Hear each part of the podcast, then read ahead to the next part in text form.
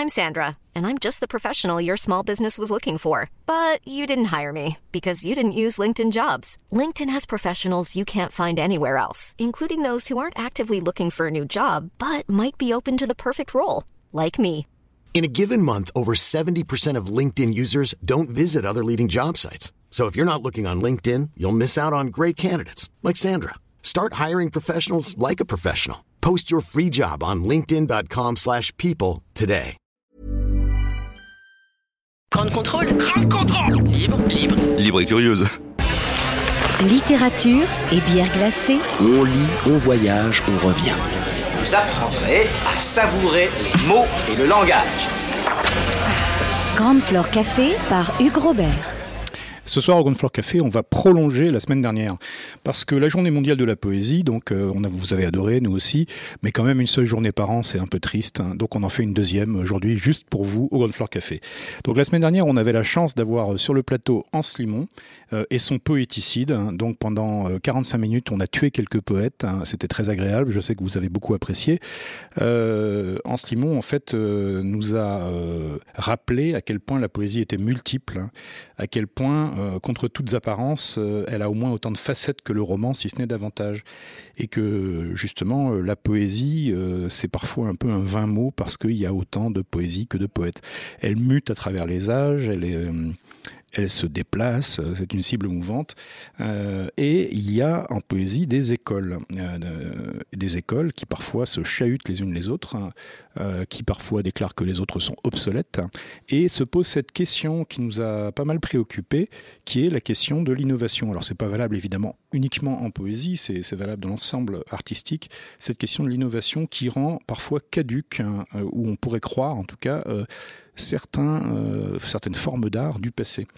Alors je- j'en profite pour mentionner en fait un, un philosophe euh, absolument redoutable, contemporain, qui est de, un Allemand de l'Est, euh, donc formé dans le giron de l'esthétique soviétique en fait des années 1980-90 et qui ensuite après la chute de l'Union soviétique donc euh, est euh, devenu un, philosophe très respecté hein, dans le domaine de la philosophie esthétique qui s'appelle Boris Groys et qui a écrit un premier roman sur un premier essai sur lequel je ne vais pas m'étendre mais qui s'appelle le, titre devrait vous intriguer s'appelle Staline œuvre d'art totale euh, mais celui dont je voulais vous mentionner quelques mots ce soir c'était son deuxième qui s'appelle du nouveau et qui se pose la question euh, de qu'est-ce qui fait euh, l'innovation en matière esthétique, en matière artistique.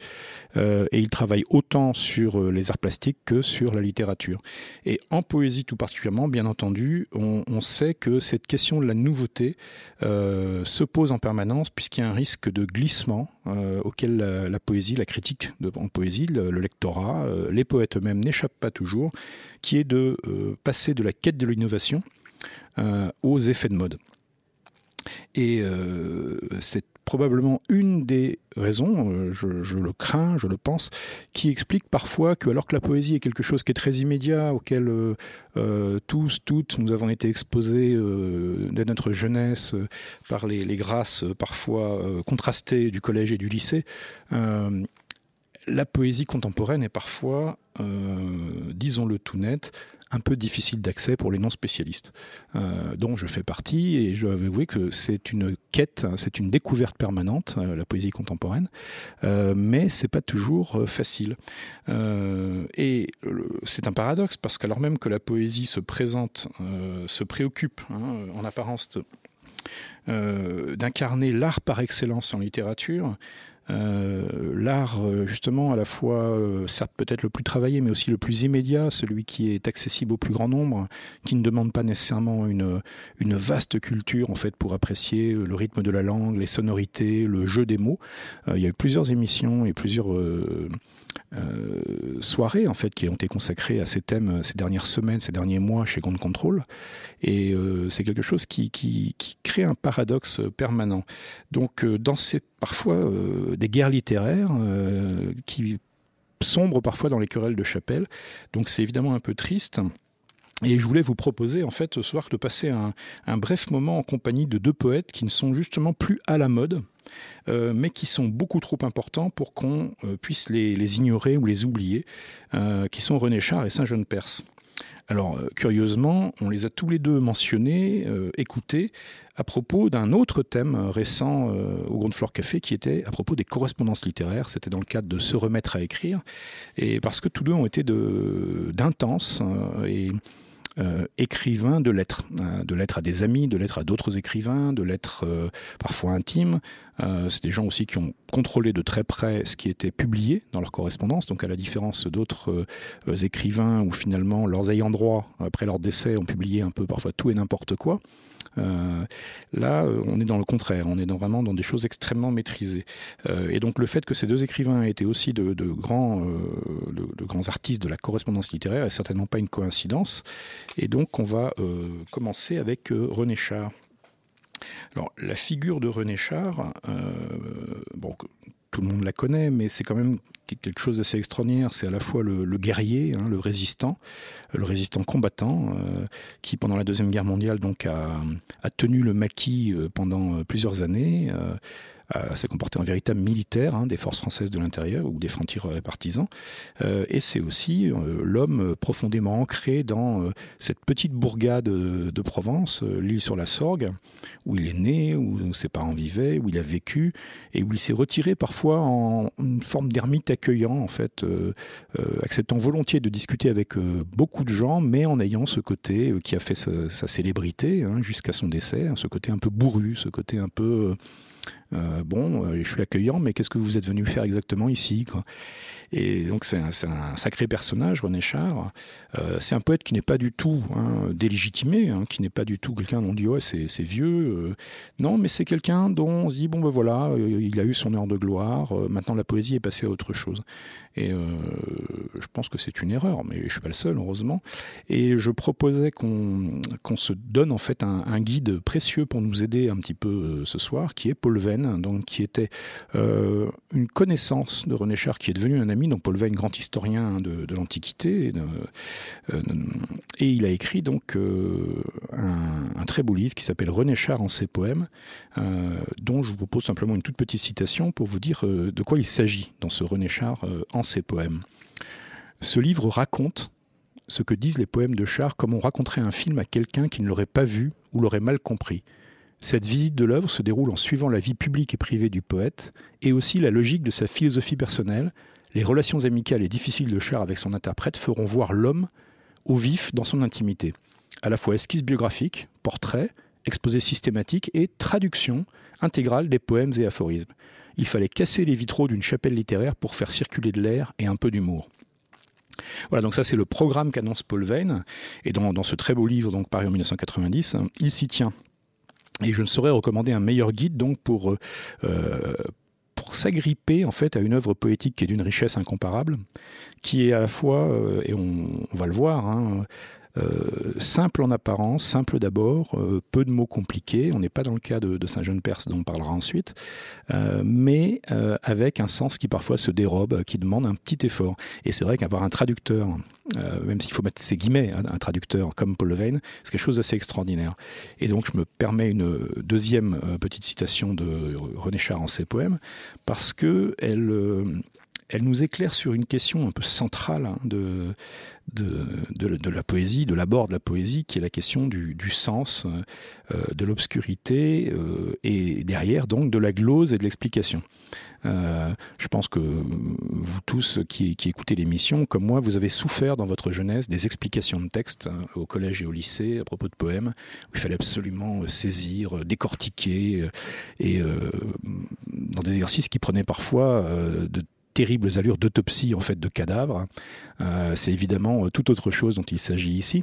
Et à propos de, ça, donc il y a toujours cette tentation de dire bon, euh, notamment parce qu'il faut s'en souvenir au moment où René Char a produit le, le gros de, son œuvre, il se dégageait en fait hein, de de plusieurs euh, dizaines d'années euh, où le surréalisme en fait avait occupé le devant de la scène et une partie du surréalisme, donc notamment dans l'écriture automatique, hein, s'était débarrassé de la question du sens hein, pour ne conserver que la fulgurance des mots.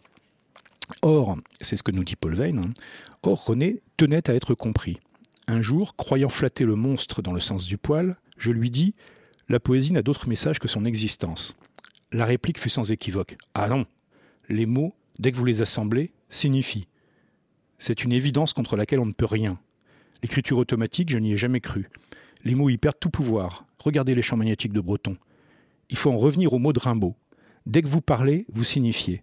Et ce n'est pas Maurice Blanchot avec sa théorie du hoquettement sans fin, le nom de Blanchot étant prononcé par lui sur un ton d'hommage et de regret à la fois.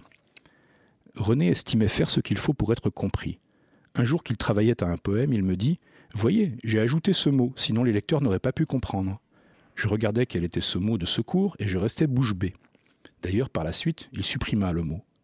Quoi qu'on prétende, me dit-il, je mets toujours dans un poème tous les éléments qu'il faut pour qu'on le comprenne.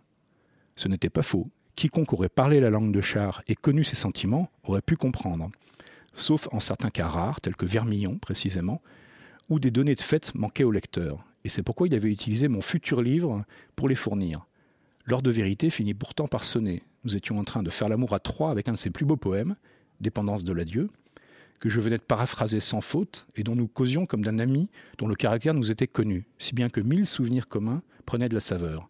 Et il me dit Bien sûr, ce vers est difficile. Dans la poésie, quelquefois, si on expliquait un peu plus, je craignais un piège et je répondis négligemment Alors le lecteur serait amené par un tapis roulant prosaïque. Tout cela, c'est plus une question de rhétorique que de poésie. Oui, vous avez raison, cela n'aurait rien à voir avec la poésie proprement dite, et cela manquerait de densité. Mais autrefois, dans l'ancienne poésie, cela avait des avantages aussi. Voilà, donc c'est René Char donc, qui s'exprime par le truchement de, Paul Veyne et qui nous rappelle que euh, sous des apparences parfois d'obscurité, de, gratuité, en fait, euh, la poésie ne, doit pas plus que la prose euh, au hasard. Et que évidemment, cette frontière entre la poésie et la prose est une frontière mouvante. Hein. Il y a des proses extrêmement poétiques, de même qu'il y a de la poésie qui, qui se réclame de ce nom, mais qui est d'une platitude sans nom on le sait bien. Euh, je vous propose qu'on écoute en fait René Char lui-même euh, lisant un de ses plus beaux poèmes euh, grâce à l'INA, l'Institut national de l'audiovisuel, dont il faut se souvenir que c'est un organisme extraordinairement précieux et qui serait dommage de ramener à des histoires sombres de notes de taxi gargantuesques. Allégeance. Dans les rues de la ville, il y a mon amour. Peu importe où il va dans le temps divisé, il n'est plus mon amour. Chacun peut lui parler. Il ne se souvient plus. Qui au juste l'aima Il cherche son pareil dans le vœu des regards. L'espace qu'il parcourt est ma fidélité. Il dessine l'espoir et léger les conduit. Il est prépondérant sans qu'il y prenne part. Je vis au fond de lui comme une épave heureuse. À son insu, ma solitude est son trésor. Dans le grand méridien où s'inscrit son essor, ma liberté le creuse. Dans les rues de la ville, il y a mon amour. Peu importe où il va dans le temps divisé, il n'est plus mon amour. Chacun peut lui parler. Il ne se souvient plus. Qui au juste l'aima et l'éclaire de loin pour qu'il ne tombe pas. Alors l'œuvre de René Char, euh, et là je cite Paul Veyne hein, à nouveau, euh, pour conclure à propos donc de cet immense poète que je vous encourage bien entendu à lire et relire euh, à tout moment. L'œuvre de René Char, ou du moins son œuvre poétique, ne ressemble pas à celle de la plupart des autres poètes. Elle n'est pas un recueil de pièces sur les thèmes les plus divers, elle a un sujet, la beauté et la poésie, ou encore la place du beau parmi les valeurs et dans l'existence humaine. Les trois quarts des poèmes et des vers aphoristiques ne parlent pas d'autre chose. Il parle de la beauté ou de la poésie aussi souvent que le Cid parle de Chimène. En un mot, cette œuvre est le journal poétique des méditations d'un mystique athée. La célèbre chanson de la Sorgue, dédiée à Ivan Zervos, chante une rivière qui ne ressemble guère à la rivière connue sous ce nom. Toutefois, ce que Char entendait par beauté était bien davantage que ce qu'un esthète entendrait par ce mot. Sa beauté était surtout amour, liberté, vérité, moralité, et son vrai nom serait peut-être bonté et félicité. Voilà, donc ça c'est René Char. On, va donc parler d'une autre euh, figure mythique hein, de la poésie des années 1950-1960, euh, euh, couronnée donc par le prix Nobel en 1960, c'est Saint Jean Perse. Alors Saint Jean Perse c'est aussi une figure mythique. C'est tout d'abord bah, l'héritier d'une famille de planteurs martiniquais, donc qui porte toutes les Antilles, la, mythologie des béquets, hein, et euh, cette thématique-là, en fait, irrigue tout le début de son œuvre. Hein. les, premiers poèmes, La gloire des rois, Éloge, sont complètement nourris en fait des Antilles. Et ce qui est particulièrement marquant, c'est que euh, et ça je voulais absolument vous le mentionner, c'est que Patrick Chamoiseau, qu'on ne peut certainement pas soupçonner de complaisance en fait envers le colonialisme ou euh, euh, l'esclavagisme, a conduit un, extraordinaire décryptage en fait il y a peu de temps, hein, en 2013, dans un très beau livre de littérature comparée qui s'appelle Césaire Perse glissant, les liaisons magnétiques, et où en euh, comparant, travaillant au corps en fait les textes et l'œuvre euh, d'Aimé Césaire, donc euh, le chantre de la, de la négritude, d'Édouard Glissant, l'inventeur du tout monde et d'une mondialisation alternative littéraire artistique qui ne serait pas celle du libéralisme et de l'économie, il y adjoignait contre toute attente Saint-Jean-Perse, donc le le béquet, le planteur, euh, et euh, c'est particulièrement intelligent et cohérent, et ça ouvre des, perspectives euh, beaucoup plus fortes que beaucoup de choses qui ont été écrites pourtant depuis 40 ou 50 ans sur Saint-Jean-de-Perse. Alors Saint Jean de Perse, ensuite, ça c'était son enfance. Euh, c'est surtout, et c'est ce qui le caractérise, qui en fait un personnage quand même très à part, c'est le diplomate euh, de carrière, euh, celui qui, qui, aura été le, fidèle lieutenant d'Aristide Briand dans les années 20 et 30, avant de devenir le secrétaire général du Quai d'Orsay, tout, puissant ou presque, celui qui, alors que les ministres des Affaires étrangères de la 4ème République donc tournent tous les 2, 3, 6 mois, incarne en fait pendant des années la diplomatie française. Et sur évidemment la liste noire euh, aussi bien euh, des Allemands quand ils envahissent la France que du régime de Vichy et qui donc part en exil en fait très peu de temps après l'armistice part en exil aux États-Unis, dont il ne reviendra que beaucoup, beaucoup plus tard et bien après la fin de la Deuxième Guerre mondiale, pour un tas de raisons dont certaines euh, ont été explicitées, d'autres sont restées mystérieuses. Et je mentionne donc un roman récent euh, de Jérôme euh, Bacelli qu'on aime beaucoup, qui s'appelle Ici ou là-bas, qui est un roman tout à fait contemporain, une sorte de roman d'espionnage, mais qui se fonde et qui se calque sur le personnage de Saint-Jean-Perse et justement sur ce mystérieux exil et sur toutes les zones obscures qui demeurent dans sa biographie, qui, qui est pourtant largement euh, euh, commenté, qui a été euh, travaillé. Il y a une fondation entière à Aix-en-Provence hein, qui travaille encore aujourd'hui sur Saint-Jean-de-Perse, sur ses carnets, sur ses écrits. il a été publié dans la Pléiade de son vivant, donc il a justement choisi tout ce qu'il livrait au monde de sa correspondance privée, de sa correspondance littéraire. on en parlait tout à l'heure. Euh, donc sa jeune Perse qui est à la fois un, poète extraordinaire, on, va l'écouter, mais qui, euh, qui est aussi euh, voilà ce qu'on appellerait aujourd'hui un contrôle fric absolument incroyable. Mais on va écouter en fait un bref extrait d'éloge lu par Jean Villard.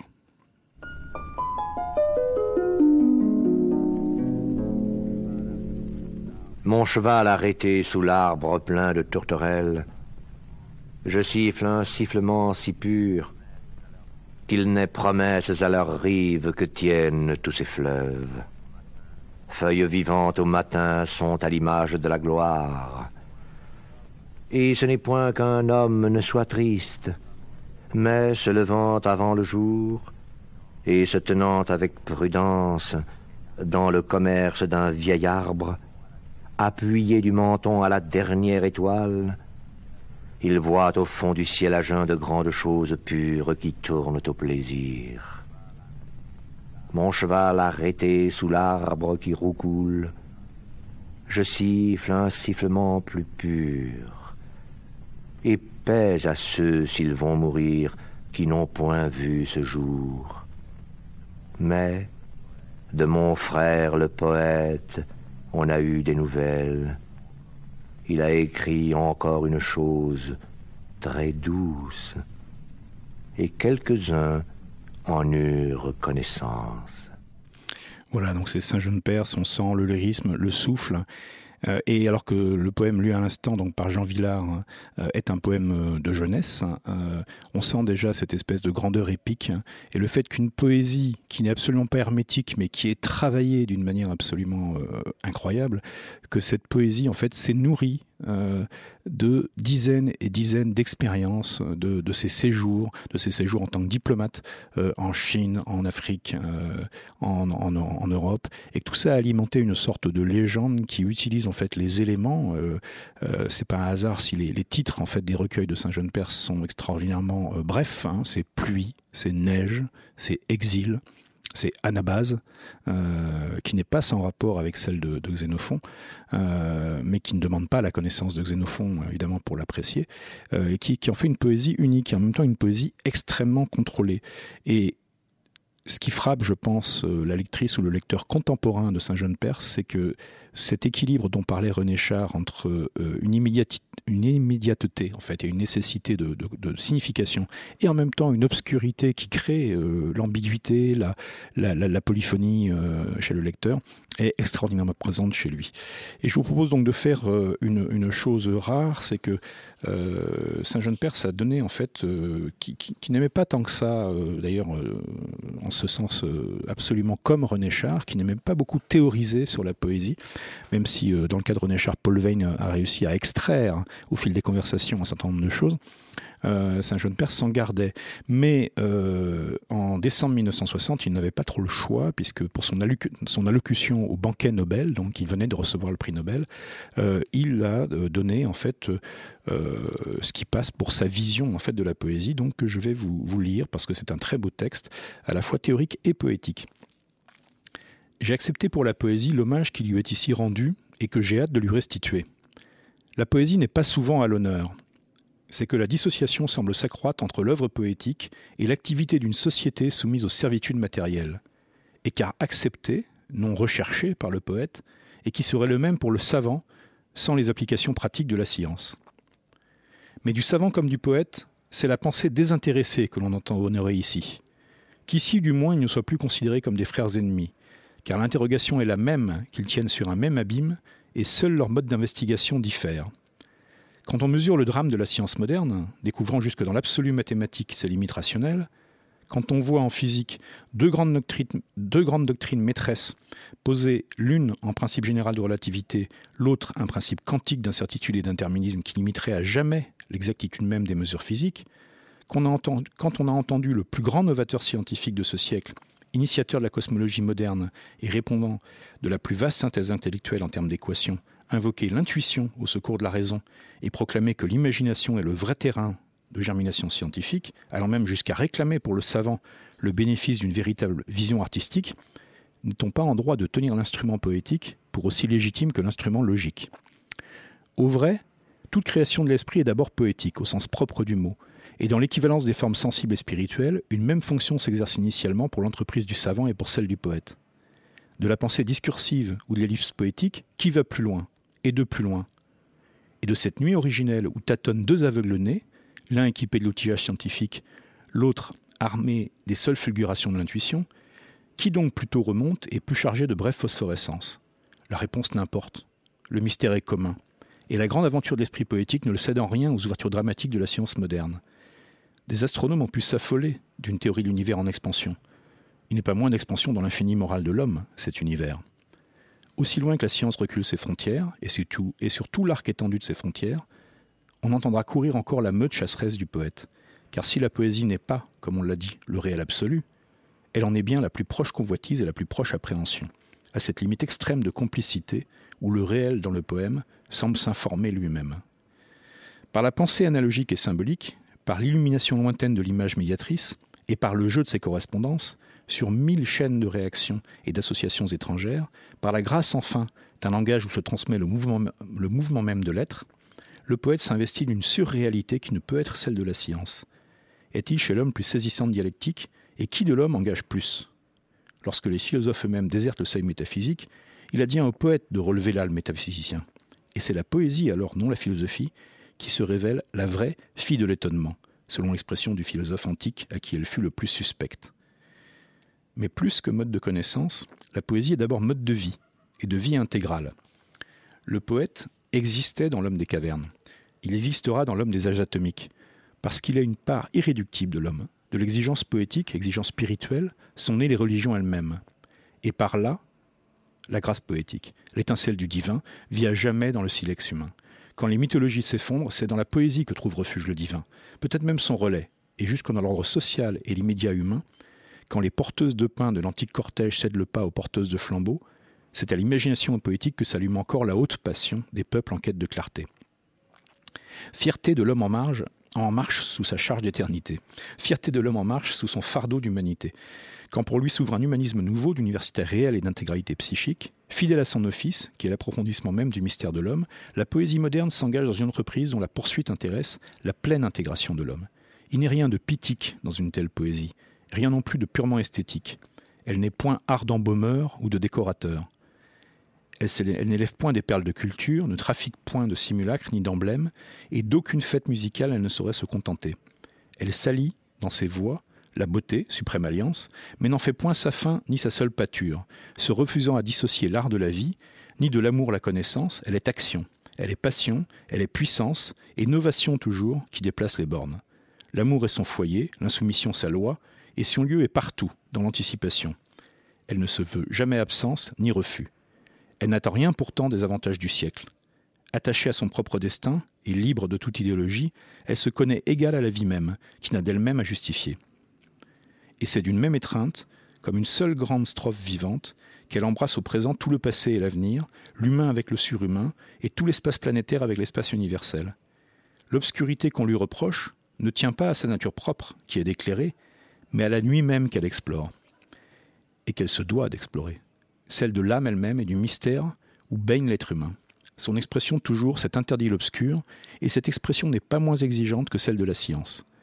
Ainsi, par son adhésion totale à ce qui est, le poète tient pour nous liaison avec la permanence et l'unité de l'être, et sa leçon est d'optimisme. Une même loi d'harmonie régit pour lui le monde entier des choses. Rien n'y peut advenir qui par nature excède la mesure de l'homme. Les pires bouleversements de l'histoire ne sont que rythmes saisonniers dans un plus vaste cycle d'enchaînement et de renouvellement, et les furies qui traversent la scène, torche haute, n'éclairent qu'un instant du très long thème en cours. Les civilisations mûrissantes ne meurent point des affres d'un automne, elles ne font que muer. L'inertie seule est menaçante. Poète est celui-là qui rompt pour nous l'accoutumance. Et c'est ainsi que le poète se trouve aussi lié, malgré lui, à l'événement historique. Et rien du drame de son temps ne lui est étranger qu'à nous ils disent clairement le goût de vivre ce temps fort, car l'heure est grande et neuve, ou se saisit à neuf. Et à qui donc céderions-nous l'honneur de notre temps? Ne crains pas, dit l'histoire, levant un jour son masque de violence, et de sa main levée, elle fait ce geste conciliant de la divinité asiatique au plus fort de sa danse destructrice. Ne crains pas ni ne doute, car le doute est stérile et la crainte est servile. Écoute plutôt ce battement rythmique que ma main haute imprime, novatrice, à la grande phrase humaine, en voie toujours de création. Il n'est pas vrai que la vie puisse se, renier elle-même. Il n'est rien de vivant qui de néant procède, ni du néant s'éprenne. Mais rien non plus ne garde forme ni mesure sous l'incessant afflux de l'être.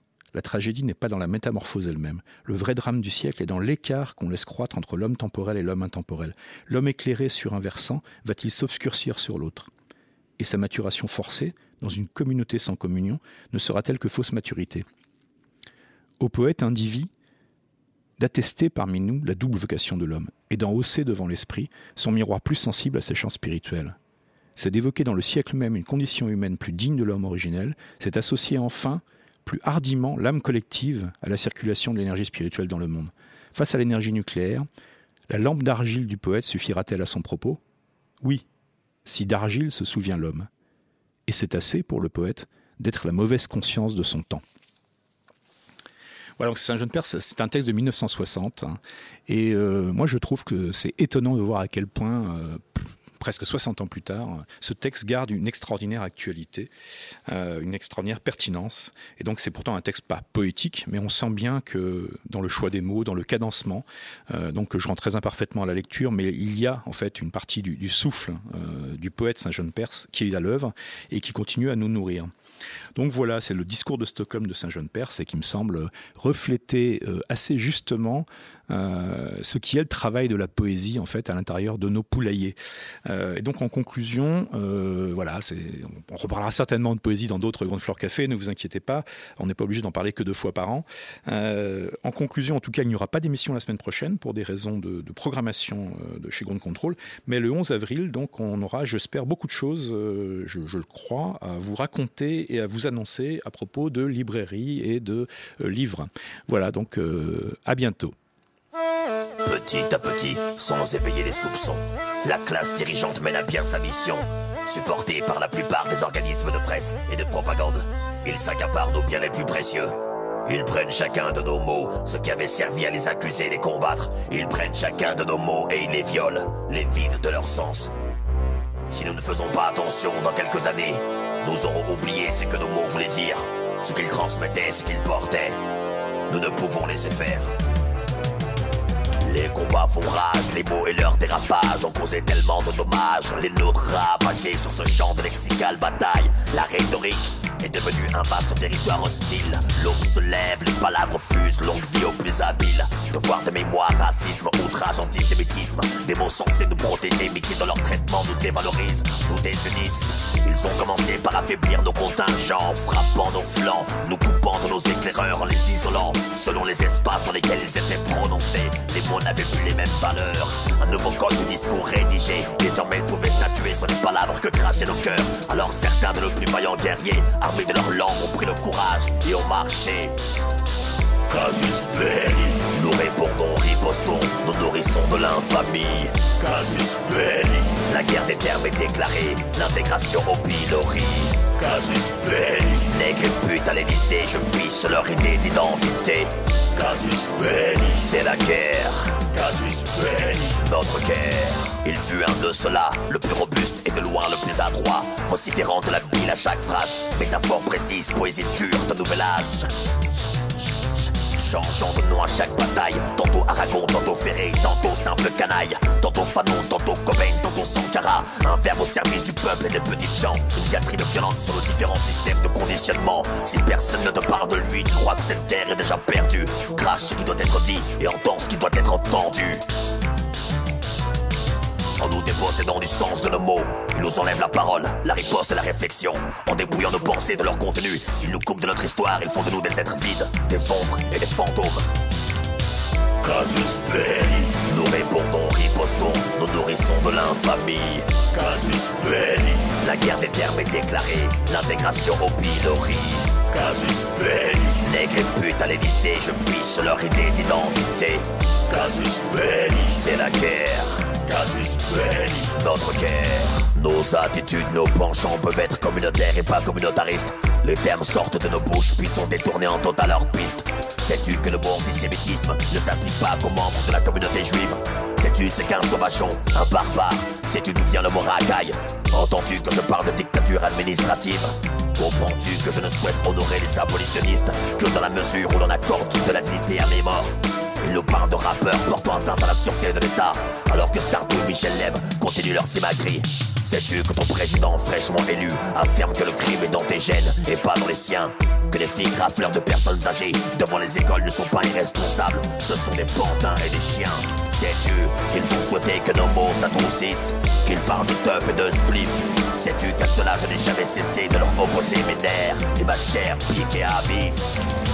Casus belli, nous répondons, nous nourrissons de l'infamie. Casus belli, la guerre des termes est déclarée, l'intégration au pilori. Casus belli, nègres et putes à l'Élysée, je piche leur idée d'identité. Casus belli, c'est la guerre. Casus belli, notre guerre.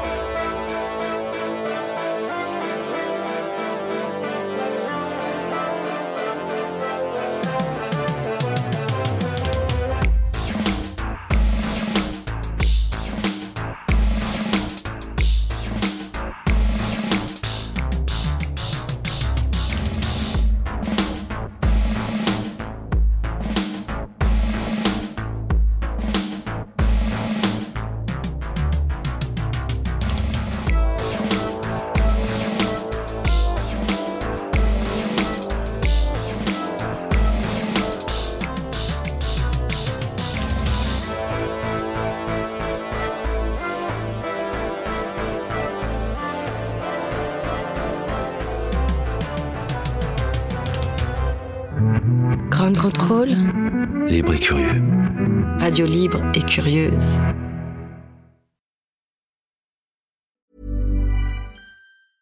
Normally, being a little extra might be a bit much, but not when it comes to healthcare. That's why United Healthcare's Health Protector Guard fixed indemnity insurance plans, underwritten by Golden Rule Insurance Company, supplement your primary plan so you manage out of pocket costs. Learn more at uh1.com.